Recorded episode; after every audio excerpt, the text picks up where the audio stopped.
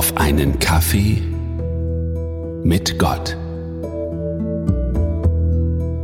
1. Chronik, Kapitel 1, die Verse 5 bis 7. Die Nachkommen Japhets. Die Nachkommen Japhets waren Gomer, Magog, Madai, Javan, Tubal, Meschech und Tiras. Die Nachkommen Gomers waren Aschkenas, Rifat und Togarma. Die Nachkommen Javans waren Elisha, Tarsis, die Kitäer und die Rodaniter. Zugegeben, die Bibel kann manchmal ganz schön trocken und langweilig sein. Gerade wenn Menschen die Bibel noch nicht kennen, kann der Einstieg ganz schön schwer und verwirrend sein. Wo nur anfangen? Gleich am Anfang? Dann wird es nur wenige Seiten dauern und ich erlebe einen grausamen Gott, ich erlebe einen wütenden Gott, ich erlebe Geburtsregister. Ziemlich langweilig, ziemlich abschreckend. Vielleicht ist deswegen die Bibel einerseits das meistverkaufte Buch auf der Welt, aber auch das am wenigsten gelesene Buch auf dieser Welt, weil der Zugang für viele Menschen einfach so sperrig ist. Obwohl wir die Bibel in unserer heutigen Sprache lesen können. Ich muss also nicht mehr Hebräisch oder Griechisch lernen, um die Bibel zu lesen. Deutsch reicht. Und dann gibt's immer noch jede Menge Übersetzungen der Bibel wie zum Beispiel die Elberfelder Übersetzung, die von sich behauptet, sie sei eine der genaueren Übersetzungen. Jedoch ist die Sprache dieser Bibel zum Teil recht sperrig und schwer zu verstehen. Wenn ich neuere, aktuellere Übersetzungen nehme, wie zum Beispiel die Übersetzung Das Buch oder die neue Genfer Übersetzung, in der ich gerne lese, dann werden die Texte schon flüssiger zu lesen. Dennoch bleibt das Grundproblem bestehen. Die Bibel, dieser für mich schier unendliche Schatz an Weisheiten und an Stärkungen, wie gelingt es, diese Schätze vielen Menschen bekannt zu machen? Menschen, die du und ich kennen.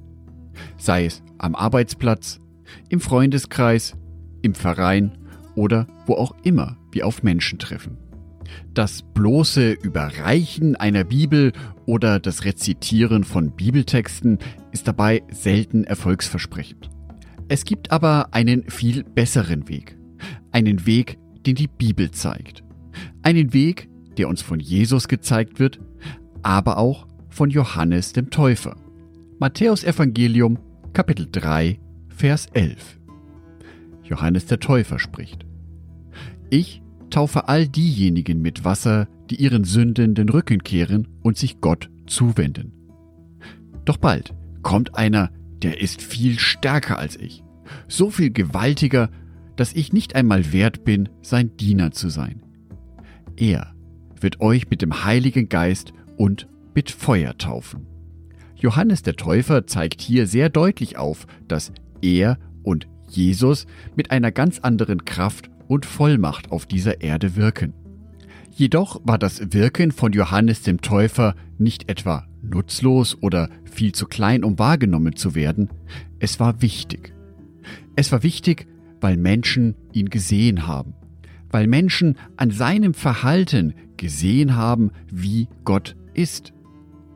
Menschen haben daran gesehen, dass jemand kommen wird, der noch viel größer ist als Johannes der Täufer selber nämlich Jesus.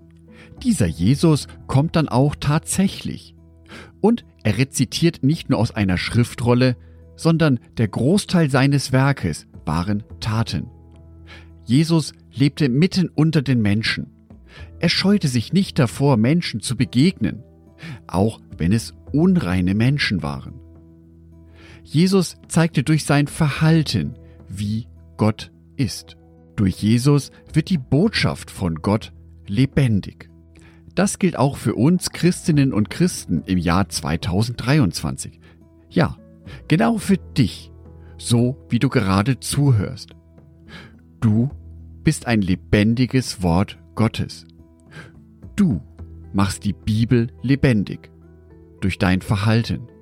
Die Menschen, denen du begegnest, sehen dich, nehmen dich wahr. Bist du freundlich? Bist du liebevoll? Durch dieses Verhalten trägst du die Botschaft von Gott in diese Welt hinein. Ich wünsche dir, dass du selber eine lebendige Bibel für Gott wirst, dass du ein Mensch wirst, an dem deine Mitmenschen sehen, wie gut Gott ist, wie liebevoll er ist, wie vergebend er ist. Um all dies deinen Mitmenschen zu zeigen, musst du keine Bibelverse auswendig kennen. Deine Mitmenschen beobachten dich und ich wünsche dir, dass sie an deinem Verhalten sehen, wie gut und gütig Gott ist. Angedacht von Jörg Martin Donat.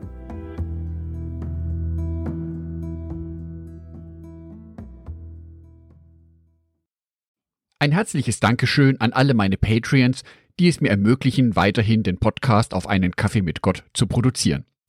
Herzlichen Dank an Sonitschka und an Andreas Pfeiffer. Auf Patreon kannst du mich bereits mit einem Euro monatlich unterstützen. Oder du lässt mir ein paar Sterne da.